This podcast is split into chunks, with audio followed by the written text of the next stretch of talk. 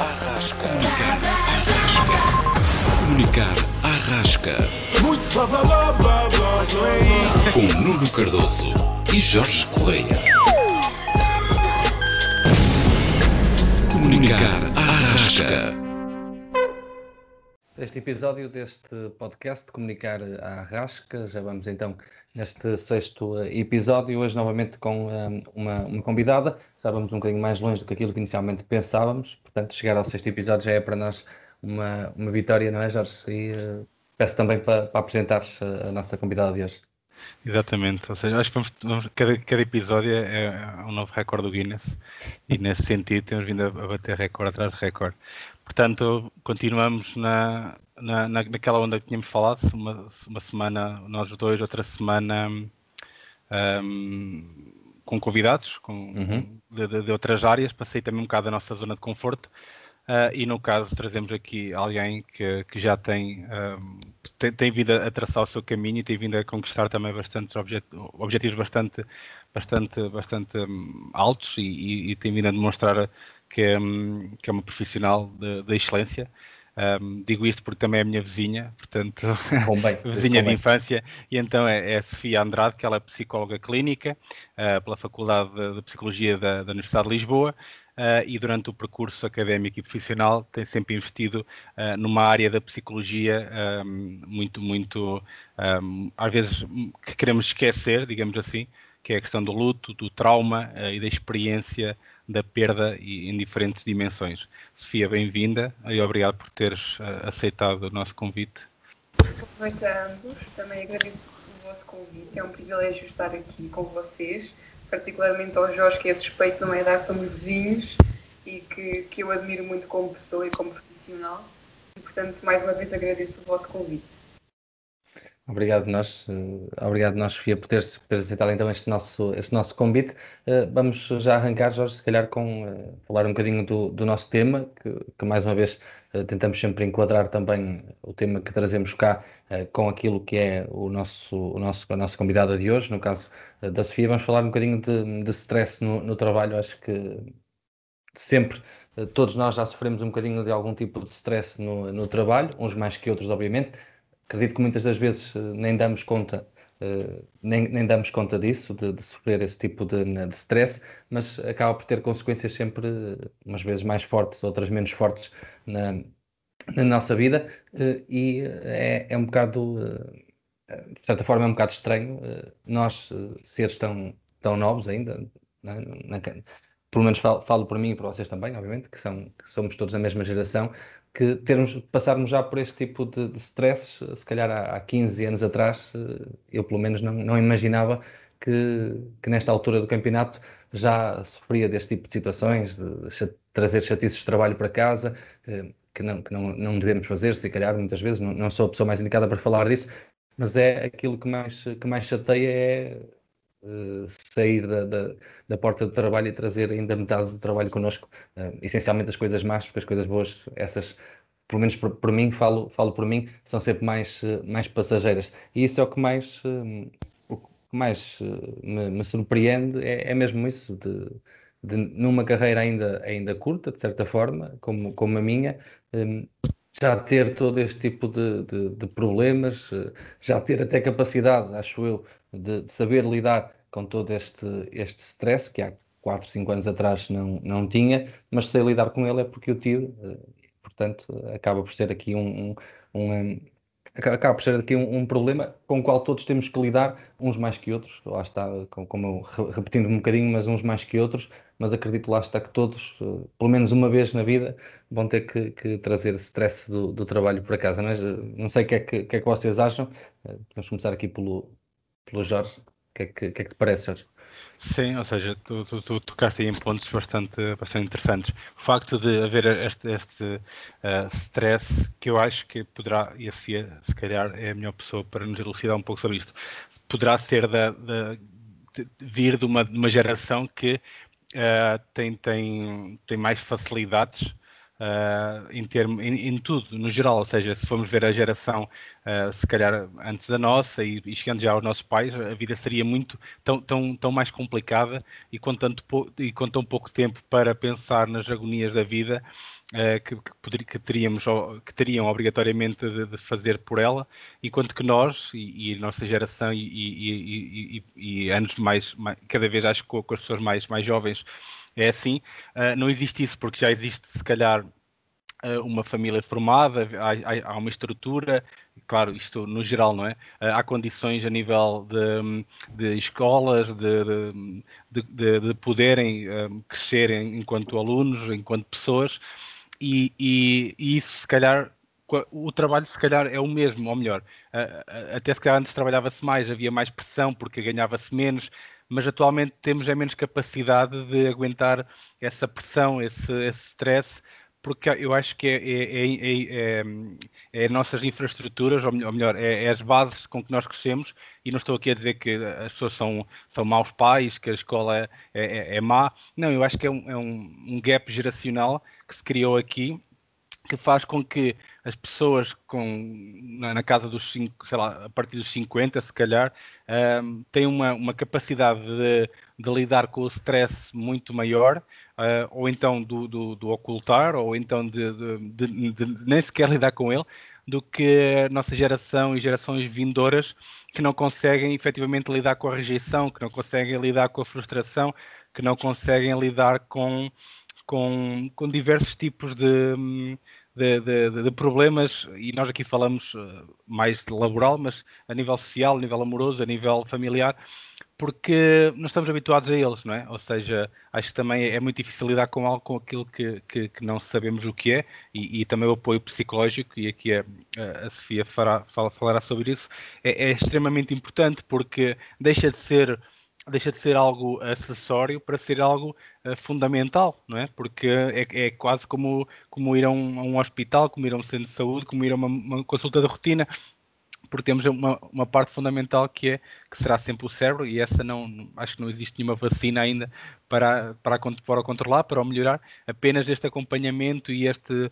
um, perceber as amarguras e os nossos problemas. Eu trazer aqui também uma experiência pessoal que, que cheguei a ter um, um ataque de pânico numa altura em que uh, num trabalho não estava satisfeito e, e, e, depois percebi ao sair um bocado daquela, daquela, daquela imagem que era, era, era ridículo. Porquê? Porque eu estava insatisfeito, estava insatisfeito no trabalho em que estava Uh, e, o, e, o, ataque de pânico não foi uh, de alguém a dizer tens de trabalhar mais horas, estar a fazer mal, não. É uh, um, um, um, aglomerar de, situ de, pequenas situações que fizeram que pá, cheguei àquele ponto e depois disso ver de uma, de uma perspectiva superior, dizer não, isto é tão ridículo que eu não estava era preparado e cheguei, deixei levar àquele ponto porque não, sei, não sabia o que estava a fazer, estava sem rumo e quando dás conta não consegues controlar nada e o teu corpo obviamente traz as consequências. Mas se calhar a Sofia também pode acrescentar aqui muito mais coisas e trazer uma parte mais técnica sobre isso.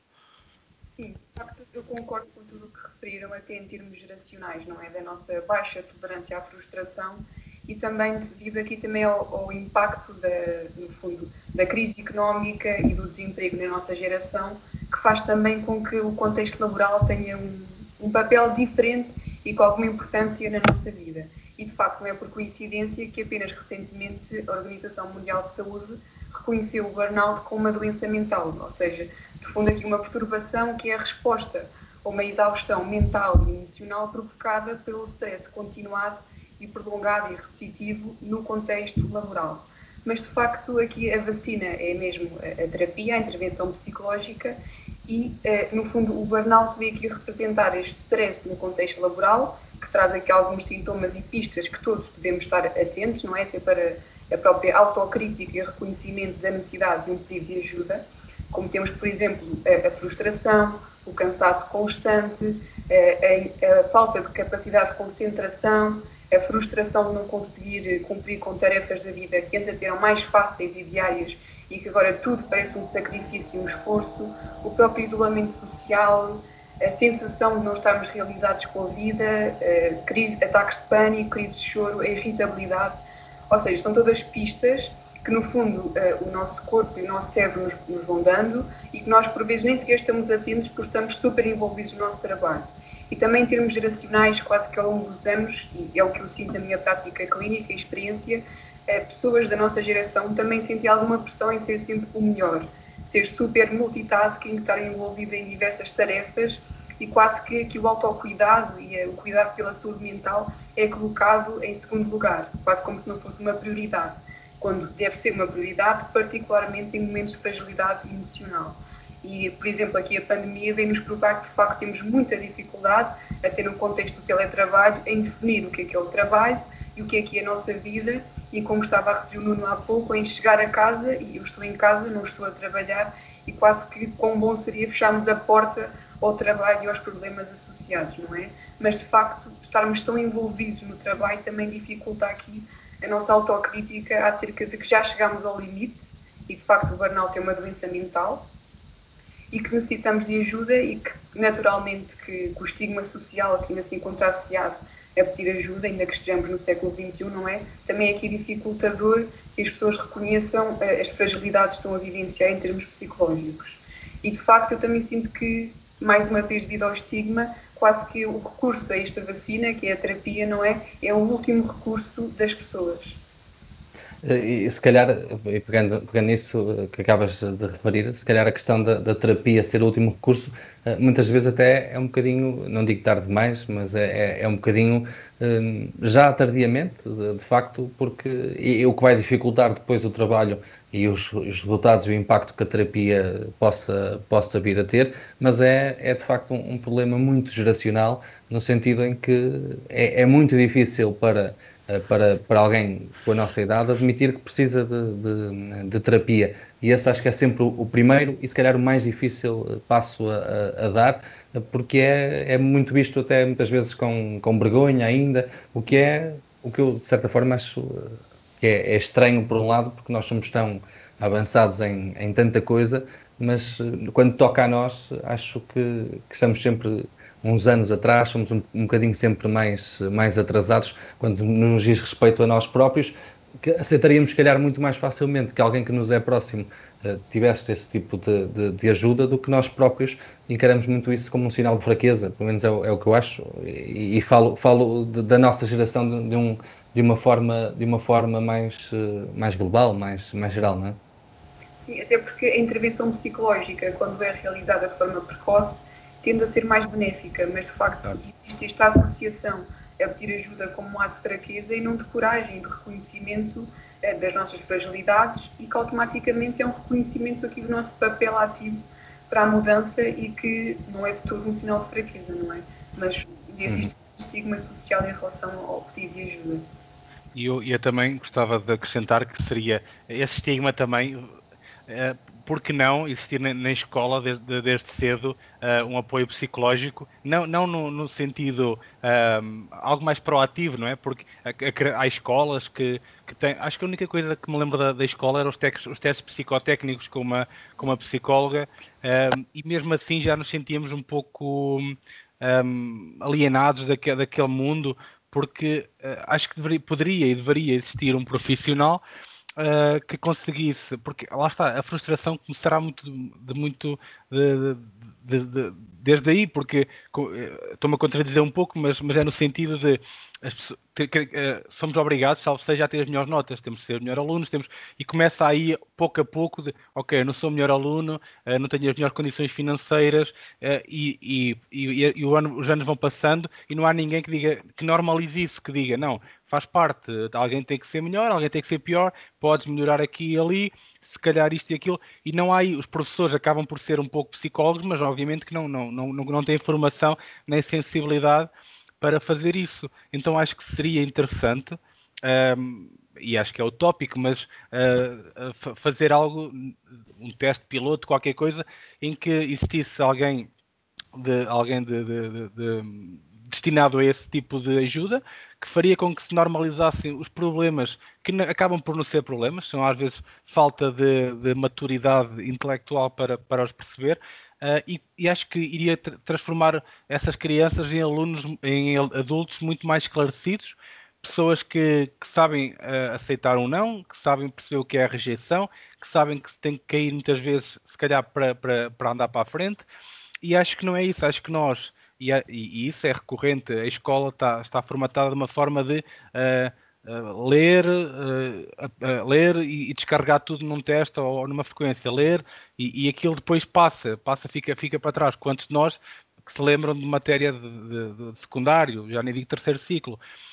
e então esse, esse problema de pá, estamos tão focados em, em, em, em, querer ser os melhores alunos e em querer ter as melhores notas que a parte social e a parte uh, humana e a parte cerebral que não envolve uh, que não envolve as aulas em si, que envolve tudo o resto, que acho que até é a maioria, fica um pouco descartada. E chegamos à idade adulta sem essas bases, se calhar depois, de forma errónea, começamos a, a tentar criar bases uh, ao calhas, e quando damos conta, ou, ou, ou, ou, estamos em burnout, ou estamos em stress, ou, tenta, ou, vamos a um, a um psicólogo, a um psiquiatra, já numa fase muito difícil, que demora mais tempo, é mais exaustivo uh, e também traz uma, uh, uma carga uh, financeira muito mais alta, porque acho que era bom em tudo, mesmo na parte financeira, acho que temos de tocar em todos os pontos. conseguiríamos, acho eu, um, fazer com que a saúde mental fosse muito mais, mais forte, a partir daí a saúde física, a saúde profissional, financeira, e teríamos uma sociedade muito mais robusta para, para eventualmente progredir e acho que o país também ganharia com isso. É uma opinião. Sim, até porque, ou seja, se queremos combater o estigma, temos que começar pelas, pelas camadas mais jovens, não é? E quase que aqui a utopia ou o perfeito seria, de facto, existir, por exemplo, uma disciplina de psicologia, que seria lecionada por psicólogos, para educar, por exemplo, acerca das emoções, acerca de estratégias de regulação da ansiedade, mecanismos de, de, de coping funcionais, a educar acerca de doenças, sinais, intervenção precoce e, no fundo, aqui as tais estruturas e, e, os recursos emocionais serem muito mais, muito mais rígidos e funcionais e não chegarmos à idade adulta um pouco aqui quase que perdidos, não é? Ou seja, no fundo haveria uma intervenção em grupo e depois uma intervenção individual para, para cada um dos alunos, não é? E já não havia este estigma de, ok, então se ele vai ao psicólogo e é fraco é porque precisa de ajuda. Não seria logo inicialmente visto como algo estigmatizado e seria muito mais fácil promover a saúde mental e física, porque, por exemplo, o burnout está associado a taxas elevadíssimas de, por exemplo, doenças cardíacas, doenças do sistema imunitário, que fica naturalmente deprimido e estamos em mais risco de patologia, ou seja, que no fundo iria, ou seja, em termos financeiros, iríamos poupar imenso e podíamos investir até mais em nós próprios nesse sentido, não é? Porque, de facto, no fundo, a prioridade passa a ser o melhor profissional, o melhor aluno, quando a prioridade devia ser sermos uma melhor pessoa, não é? E de facto isso começa imediatamente quando, quando somos crianças, em que chorar é feio, quase que somos aqui impedidos de expressar as nossas emoções, que é algo tão básico, não é? E que ser o melhor fica aqui quase que a prioridade. E, e mais uma vez, quase que existe aqui uma, uma desvalorização da, da, da saúde mental, que é o primo pobre da saúde física, não é? E há muito pouco investimento, então nas escolas o investimento é, é super escasso e de facto o estigma vai aqui passando de geração em geração e fica cada vez mais rigificado, não é? Sim, exatamente. Acho que há um, um, longo caminho a percorrer, tal como em, em, outras, várias, em outras várias áreas, mas nisto há um longo caminho a percorrer e, e partilho da, da, vossa, da vossa ideia que eh, de, de, de, de pequenina que tem que se começar este, este, este caminho, tem que se começar mais atrás do que propriamente na nossa geração, na, na geração de, de, de início da, da, vida adulta, mas sim, quanto mais cedo, melhor para permitir realmente que, que, as, que as crianças de hoje, os adultos de amanhã, tenham outra, outra capacidade para lidar com os problemas que nós, de todo, não, não, não tivemos. Quando digo nós, digo toda, esta, toda a, nossa, a nossa geração, obviamente. Não é? Não sei se, se querem acrescentar mais, mais alguma coisa. Eu, eu, queria fechar só com uma, com uma, uma, coisa para te deixar um bocado triste, no que é, uh, e, e, aliás, para, para ver o, o, o, o, quanto eu estou preparado, uh, uma da, em 2021, no top 10 da, das, das profissões que causam mais stress, segundo o portal Career Addict, que é um portal uh, ligado à, à, às carreiras a nível mundial, adivinha qual é que é o, a profissão do número 10? Jornalista. Uh, jornalista, portanto, subscrevo, não, te quero, subscrevo. não te quero deixar triste e, e, portanto, se calhar anota aí qualquer coisa e, e começa a pensar na tua vou, vida. Vou pensar, vou pensar em mudar de ares. Pronto, uh, então se calhar passávamos ao, ao, segundo tema e ao tema mais, mais importante que será o, o, o da Sofia e, e se calhar pedir-lhe para ela introduzir o tema e também começar a, a comentá-lo um, sobre, sobre também que vem ao encontro do nosso, mas, mas de uma forma um pouco mais ligada à área dela. Ok, então de facto não escolhi só este tema por ser aqui a minha principal área de interesse ou de estudo, mas também porque sinto que no contexto da pandemia, para as pessoas que nos estão a ouvir, pode ser importante refletir aqui sobre, sobre a perda e sobre o luto. Naturalmente que num contexto de pandemia é todo um contexto de perdas, seja reais, como a perda de pessoas, como também perdas simbólicas, como a perda dos planos, do futuro, das expectativas e das relações, particularmente das relações amorosas, que sofreram muitas fragilidades e, e términos durante a, pandemia. Naturalmente, como a pandemia é aqui um contexto de incertezas e de medo, particularmente o medo da morte, que é um medo que é transversal aos seres humanos e ao longo do nosso ciclo de vida, começa logo quando somos pequenos, crianças, temos medo da morte e que, consecutivamente ao longo da nossa vida, quando tornamos adultos e, por sua vez, idosos, vem ficando cada vez mais acentuado. Eh, as perdas que são vividas neste contexto da pandemia estão associadas a uma sensação de impotência, de revolta e frustração, por ser algo que nos transcende. Uh, e de facto, uh, estas perdas foram vividas com, com muita culpa, por vezes pessoas que não sabiam que estavam infectadas e que transmitiram o vírus a outra pessoa que acabou por falecer, não é? E fica aqui esta culpa sobrevivente, que também acontece, por exemplo, em acidentes de carro, em que uma pessoa sobrevive e a outra não. E de facto, faltou aqui muitos dos nossos rituais que estão tão enraizados também na nossa sociedade portuguesa, como por exemplo o facto de não termos rituais fúnebres como os conhecíamos até agora, não é? porque por vezes um funeral pode estar até associado muito à Igreja Católica, mas não é de facto um, um mero ritual religioso, porque quando nós estamos num funeral, quase que existe um confronto com a realidade da morte e da perda, em que a pessoa percebe e quase que ali é iniciado ou autorizado o processo de luto.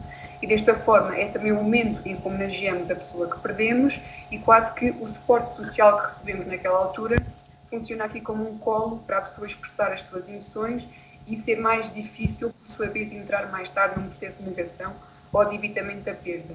O que aconteceu durante a pandemia é que, por vezes, as pessoas não, não conseguiram estar presentes, foram impedidas e quase que começaram aqui a existir algumas dúvidas acerca da realidade da perda.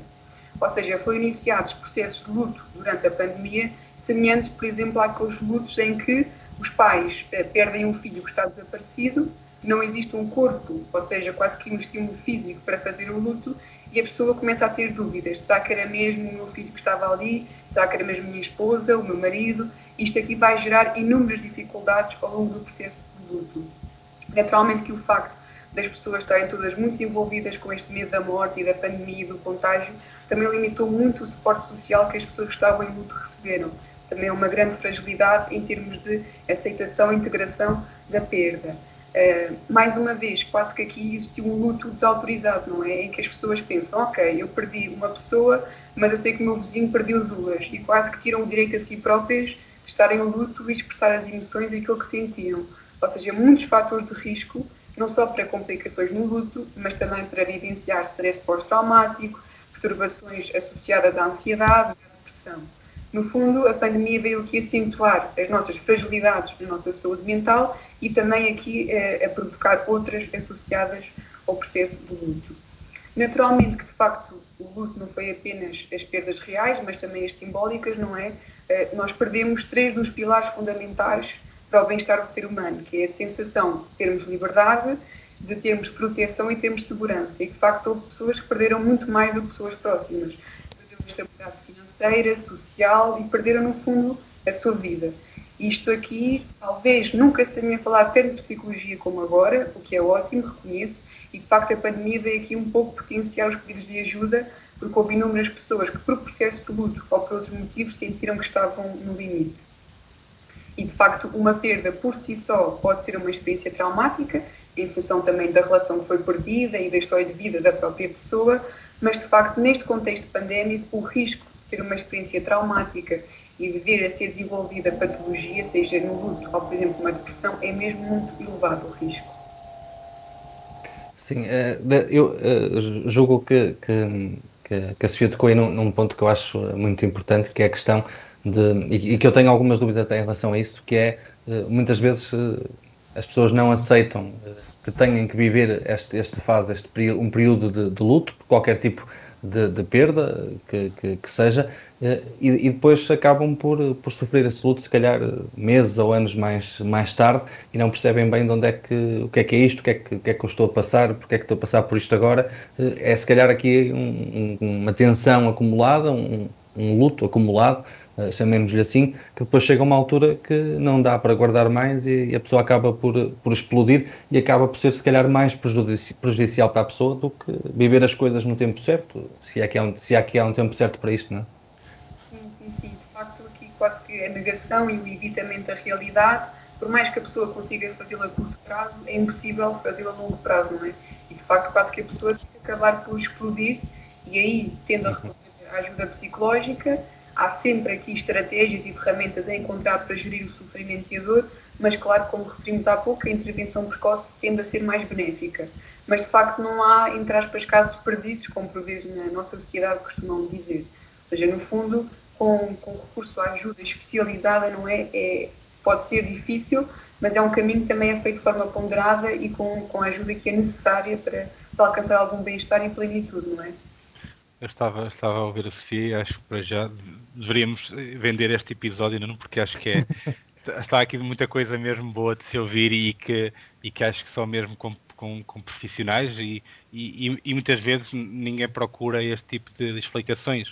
Uh, tem, temos tendência, lá está, uh, a Sofia começou por dizer e bem que é algo que ninguém, ninguém fala de morte ou ninguém quer falar de morte, ninguém quer falar de perda, ninguém quer falar de insucesso, ninguém quer falar Portanto, é, e, e, essa anormalização do assunto, acho que posso estar errado, mas acho que vai, vai um pouco ao encontro daquilo que foi falado, porque desde pequeno que, que, que estamos habituados a, a, a, ter que ser o melhor, a ter que ter tudo melhor, tudo que é novo e, e pensar na felicidade, felicidade, felicidade, e, e, que ela se mantenha lá em cima quando, acho eu, na, na minha experiência, que ela é, são picos de felicidade e, e muita maior parte do nosso tempo é, é normal, é, é, não, há, não há felicidade nem há infelicidade.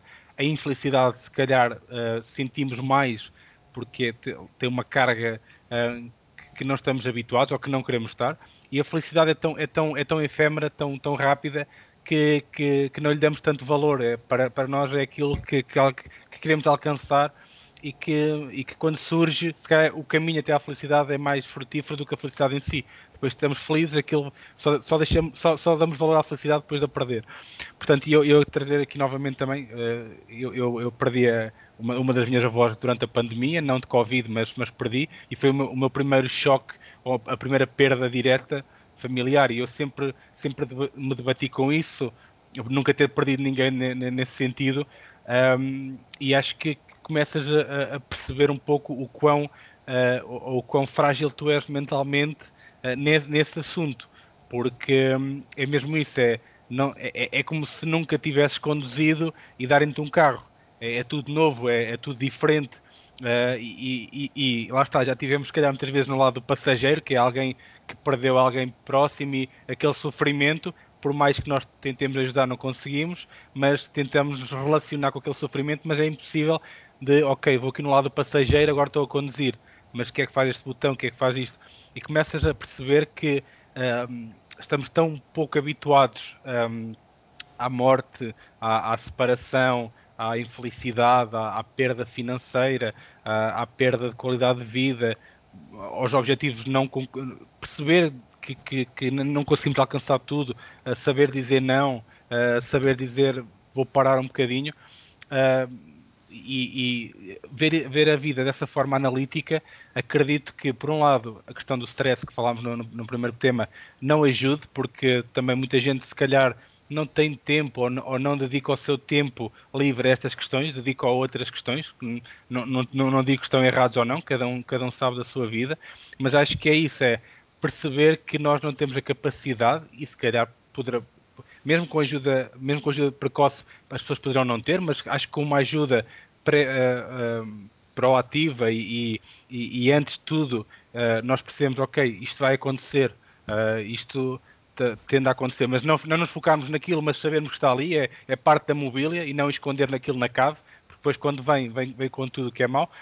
E, e, acho que, que, nós, nós, quando falo de nós, acho que falo o povo português, porque um exemplo que é a questão da, da, das ações fúnebres, em Portugal, eh, faz-me confusão, por exemplo, nos Estados Unidos, a ver aquela coisa toda, é uma festa, é uma, é uma é despedida do, da, da, pessoa que faleceu, uh, e deveria ser assim, deveríamos celebrar a vida da pessoa e não a morte. Acho que se calhar, por um lado, posso estar errado, Sofia, normaliza um pouco mais a, a morte e normaliza muito mais aquele sentimento que é partilhado por todos e, ok, o que, que, é que eu posso fazer para salvar esta pessoa? Nada. Então o que é que eu vou fazer? Vou-lhe agradecer, vou, vou estar com pessoas que ela gosta, gostava, uh, vou, vou, vou, dar aqui, deixar aqui na, na minha memória uma, uma, uma, memória um pouco mais colorida e não tão negra como em Portugal.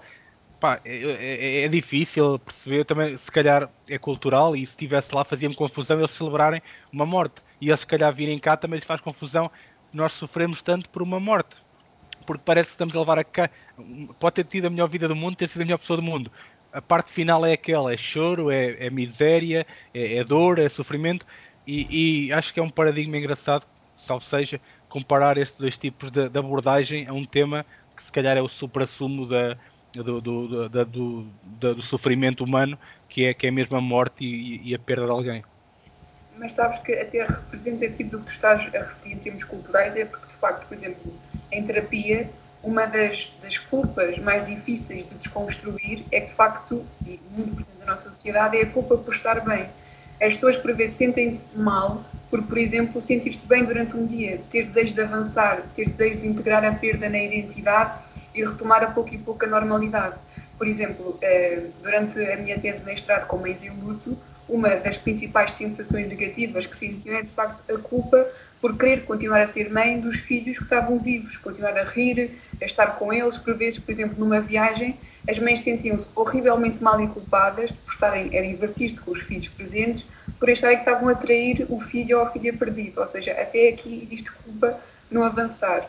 E há pouco, quando referiste aqui até a questão da tristeza e da felicidade, é, também é importante referir algo que eu estava a refletir quando estavas a falar, que é, é nenhuma das pessoas que eu acompanho ou acompanhei no passado devido a um processo de luto, é, o processo terapêutico foi apenas sobre o luto, mas a pouco e pouco tornou-se num processo de desenvolvimento pessoal e de crescimento pós-traumático.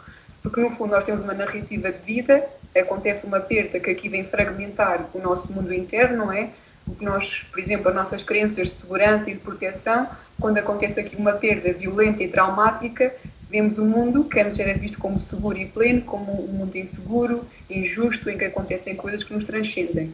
E de facto, quase temos aqui que reconstruir a nossa narrativa de vida e introduzir aqui as mudanças que foram geradas pela perda.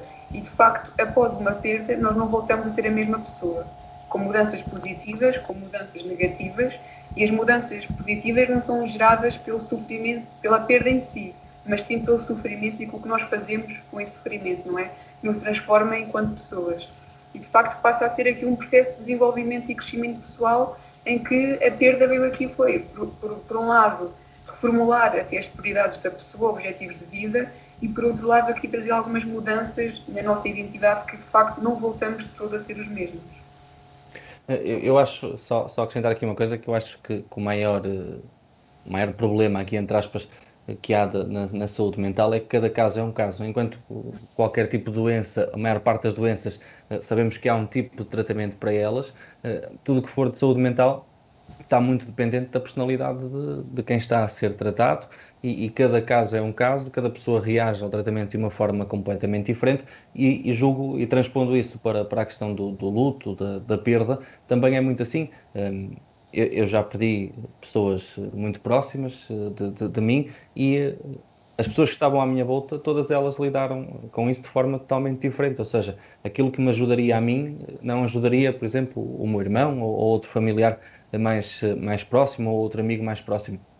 E isso é o que mais, eh, o que mais me fascina até pessoalmente nesta, nesta área, a forma de, de cada um ser, ser, cada um ser um, ser um caso, seja na questão do luto ou noutra questão eh, qualquer, mas tudo que tem a ver com, com a mente da pessoa vai muito de, está muito dependente da questão de, da personalidade de, de, cada um e eh, o tratamento que tem impacto em mim pode ter um impacto completamente diferente e negativo no Jorge, por exemplo, ou noutra pessoa, ou noutra pessoa qualquer, e isso é, acredito que seja muito mais trabalhoso para quem está eh, na, na, na área de cuidar, mas também por outro lado, e, e, e acho que não estou a dizer nenhuma barbaridade, por outro lado, também é mais eh, prazeroso porque é, o, o, trabalho não é sempre igual, okay? não, não há grande monotonia, há sempre uma, uma panóplia gigante de, de recursos que, que, que, vocês têm que usar e que acabam por, por vos dar umas ferramentas brutais de, de, de, trabalho. E por isso mesmo é que é uma área que, que não só em termos de saúde,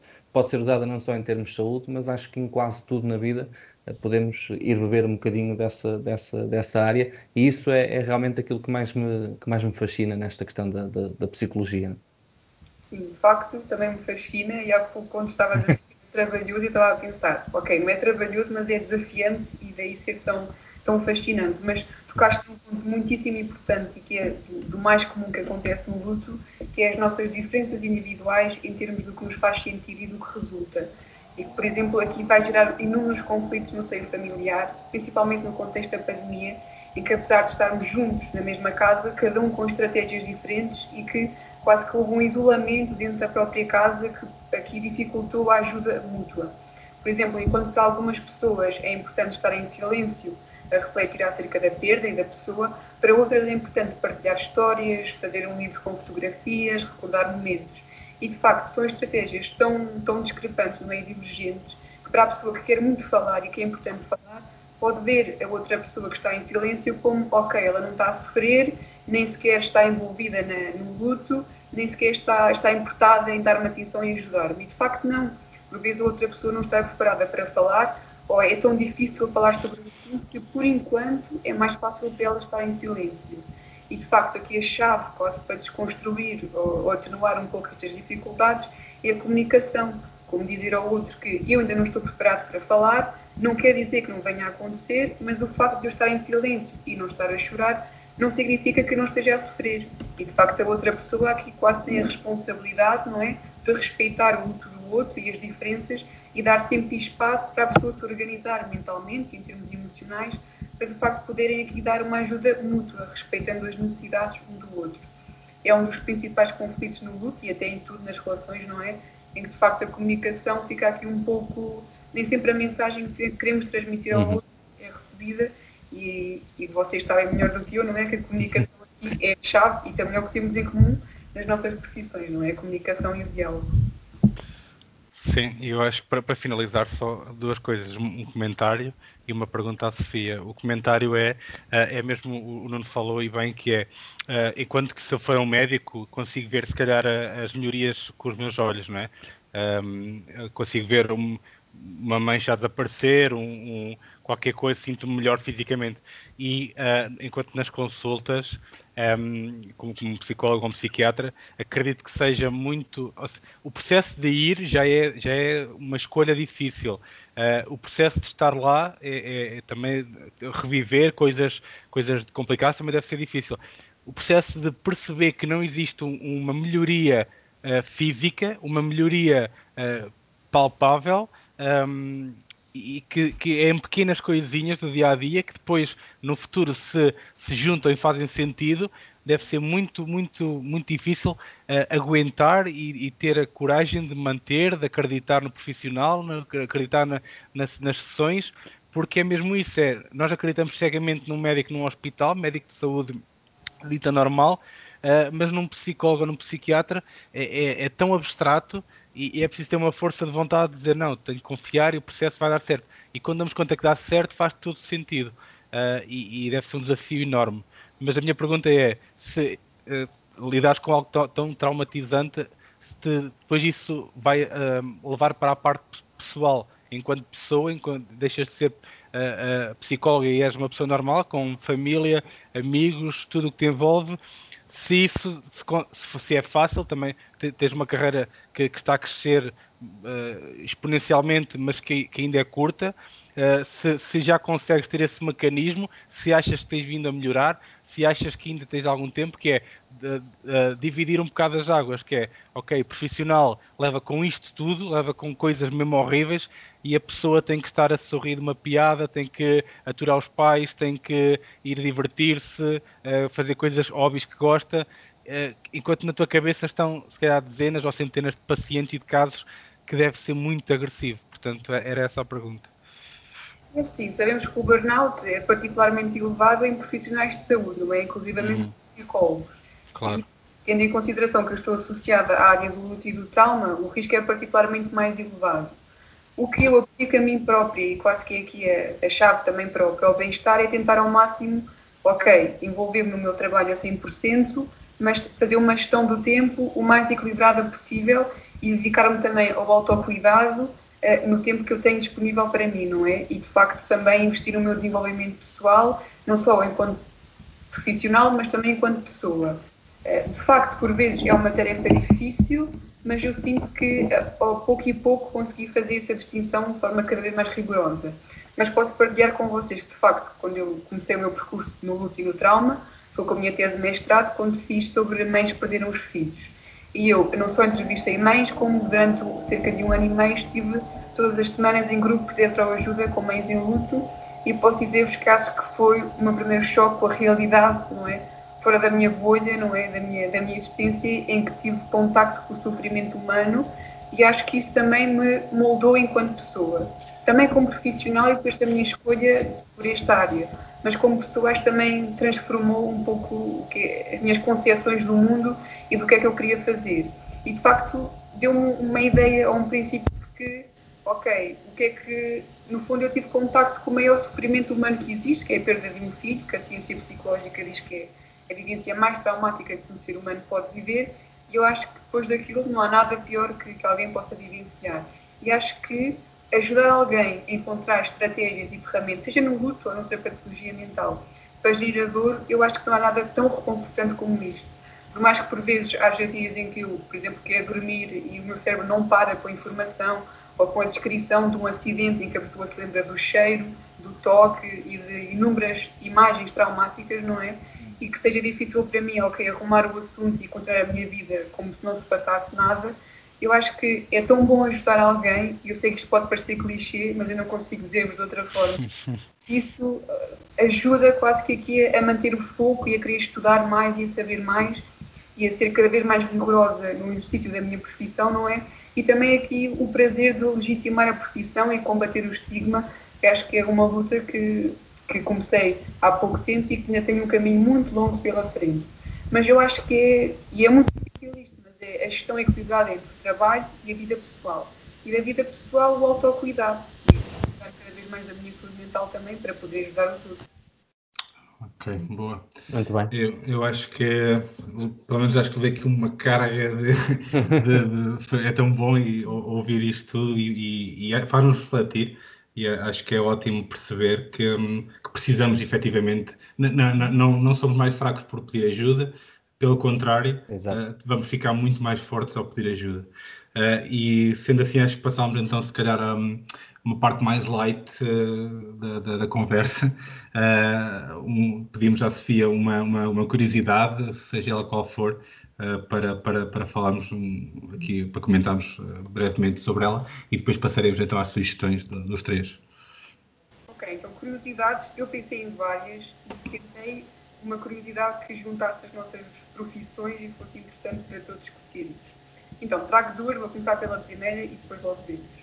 Então, eh, investigações na, na, psicologia social que levaram aqui acerca de, de, do poder dos mídia e das imagens em tempos de luto e de trauma. E o que eles constataram foi que alguns anos após o 11 de setembro, as pessoas tinham visto em direto as imagens, eh, vivenciaram eh, sintomas de stress pós-traumático e de complicações do luto, semelhante às pessoas que viram as imagens eh, presencialmente, ou seja, perto do, do local do 11 de setembro. Não sei se vocês acham isto interessante, não é? Porque sim, sim.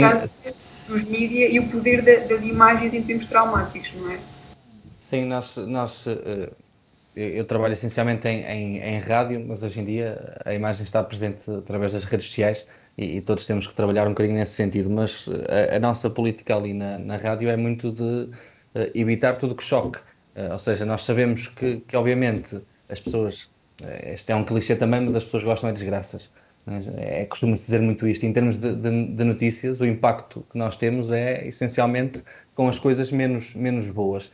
Mas quer de, de, acidentes, quer de mesmo incêndios ou qualquer tipo de, de situação menos positiva, nós procuramos sempre dá-la ou com imagens mais genéricas, mais, mais gerais, quer seja dos bombeiros ou de, de uma força policial, e muitas vezes é, é, fácil hoje em dia termos acesso a imagens que nós sabemos que, que, vão, que vão chocar, mas que também nos vão dar uma alavanca muito grande em termos de, de redes sociais. Mas eh, eu, pelo menos, eh, acaba por passar sempre por mim essa, essa parte e temos, puxamos sempre o travão de mão ali para, para calma, isto é, é demais, não, não vamos por aí, porque lá está, eh, nós temos um, um poder que muitas vezes nem nós sabemos que o tamanho do poder que temos em, em mãos, mas mesmo assim é preciso saber dosear e separar, e separar as coisas. Não? É? Sim, e eu acho que é, que é mesmo isso. A questão do, do 11 de setembro terá sido aquele evento mais uh, massificado a nível mundial em termos de imagens e de tragédia uh, e explorado até, até ao, ao, ao ground zero. Um, e nós, calhar, aqui também estava lembrado um exemplo da, da questão da, da ponte de, entre os rios também, uh, porque as imagens são é, tanta hora, tanto dia, e acho que as pessoas depois começam a. O seu próprio cérebro não terá essa capacidade de perceber bem o que é que está a passar, porque é a mesma coisa que dizer que uma mentira dita muitas vezes torna-se verdade. E aqui é uma imagem que entra tantas vezes, uh, e acho que é uma coisa que às vezes nós ouvimos histórias de pessoas que tomamos como nossas, ou, ou, ou, ou vemos coisas que tomamos como nossa vivência e que não é. E acho que essa, essa capacidade, ou, ou falta dela, do cérebro, uh, mostra-nos o quão frágil ele é uh, e, o, e, o, e os problemas que ele pode trazer em termos legais, em termos jurídicos e tudo mais, um, por, por, porque é frágil, não é? é? É mesmo muito frágil. Um, não sei, Nuno, se calhar, uh, como o tempo vai sendo um bocadinho mais apertado, se avançamos deixar... se calhar para as... Uh, eventualmente chamamos novamente a Sofia, porque acho que, é, que, que é um outro tema, outros temas de psicologia no futuro. Será, será interessante. Sim, queremos, queremos contar com isso, claro que sim. Ter mais tempo. Então passamos então se calhar para as sugestões. Uh, deixámos Sim. a convidada para o fim, como temos feito, uh, e podes começar tu, que eu gosto sempre. Bem.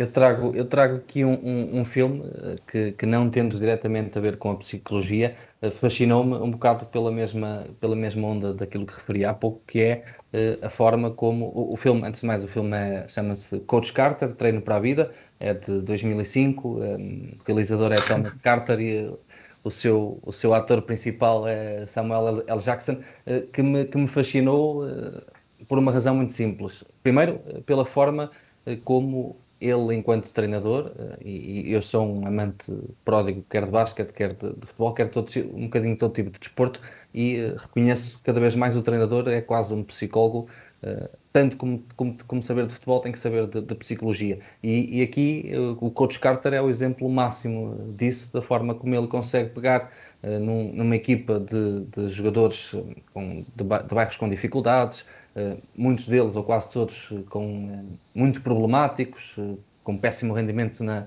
na escola, e consegue mudar totalmente a vida desses, desses jovens, sendo inclusive até rígido e, e, e duro, ou seja, à, à partida teria um efeito nefasto e completamente contrário àquilo que ele, que ele desejaria, mas a forma como ele consegue levar os jovens a querer pelo caminho que ele quer que eles, que eles sigam é, é, é fascinante e, e, e fascinou-me mais o facto de eu vi este filme a primeira vez com cerca de 15, 16 anos, como jogava basquete, era um filme sobre basquete e portanto vi-o de uma forma mais lúdica, passados 3, 4 anos, vi-o já com outra maturidade e, e, percebi que a história era totalmente diferente, que pouco ou nada tinha necessariamente a ver, a ver com basquete eh, e fascinou-me essencialmente por, por toda esta mensagem que, que se consegue passar no, no, no filme.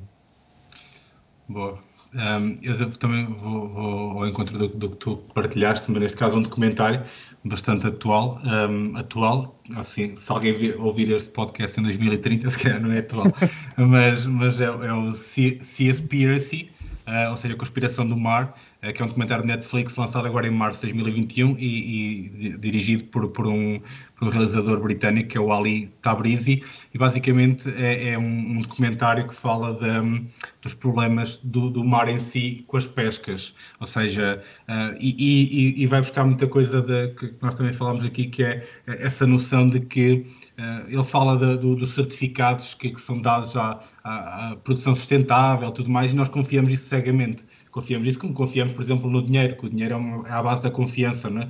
uh, que ele não, não, tem, não tem valor nenhum real.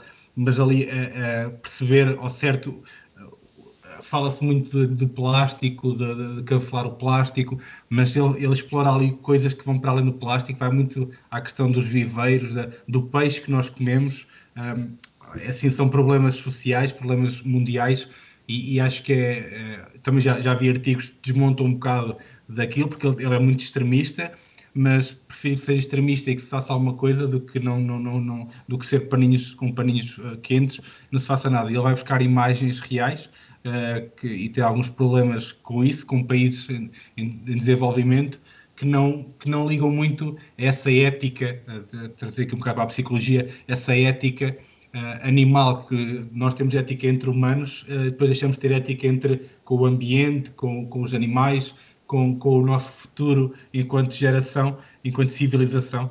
Pá, e to, toca ali em, em, pontos que acho que é engraçado de ver, é uma hora e qualquer coisa na Netflix, então é a minha sugestão. Eu adorava comentar as vossas escolhas, mas não temos tempo, portanto não uhum. minha, mas apoio ambas.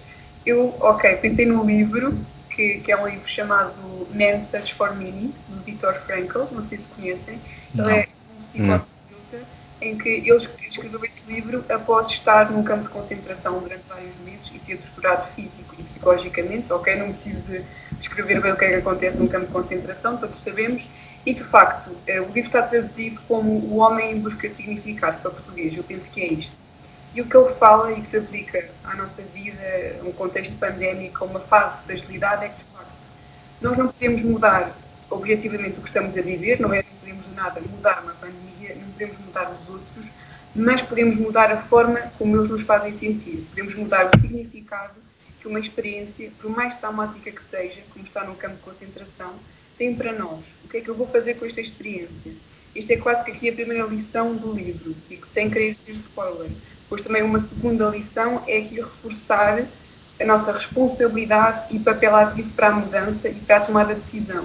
Mesmo num campo de concentração, com sofrimento atroz e desumano, eu continuo a ter liberdade. Essa liberdade não pode ser roubada e eu continuo a ter essa liberdade a tomar a decisão e no significado que eu atribuo às experiências.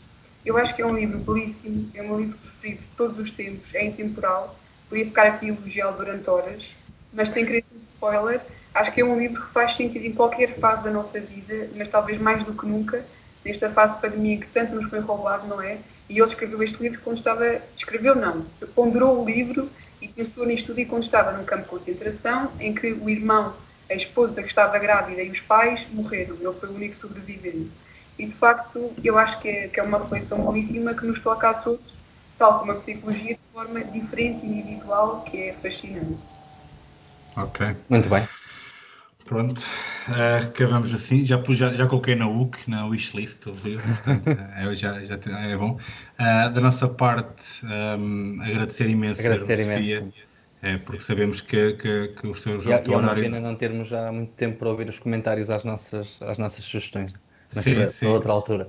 Por isso é que eu, eu digo que acho que podemos eventualmente voltar a, a falar de, outros, de, outros, temas, uh, que acho que é sempre, é sempre ótimo ter aqui uma, uma parte mais técnica um, ehm, para nós. Pronto, e, é isso, e agradecer mesmo muito a tua, a tua, a tua gentileza, o teu tempo. Um, ehm, eu sei sei, eu sei, o Nuno uh, também vai saber tens uma página no Instagram se quiseres partilhar e deixar aqui também um, ehm, essa, essa recomendação para as pessoas seguirem, que acho que é um projeto engraçado uh, engraçado no, no, sentido de ser diferente e acho que também é bom. Sim, primeiro, antes de mais, obrigada novamente a ambos. Espero que me convidem novamente para outros temas, que achei interessantíssimo discutir com vocês. A minha página no Insta é Psiluto, em que, associada a também outros textos que eu escrevo para a SAP sobre o luto, faço algumas, alguns resumos com recurso a imagens sobre o tema de forma assim um pouco mais light e até um pouco criativa. Portanto, podem seguir Ok, boa. Vai, vai bombar. Nossos cinco, nossas cinco, quatro pessoas que nos seguem. Nós também estamos em instagram.com.br comrasca e em facebook.com.br comrasca e para a semana estaremos novamente juntos. Obrigado, Sofia. Obrigado, Nuno. Obrigado, obrigado, Sofia. Obrigado, um Jorge. E fechamos assim então mais um, uma edição deste podcast. A sexta, nós uh, voltamos em breve. Comunicar à rasca. Comunicar à rasca. Com Nuno Cardoso e Jorge Correia. Comunicar à rasca.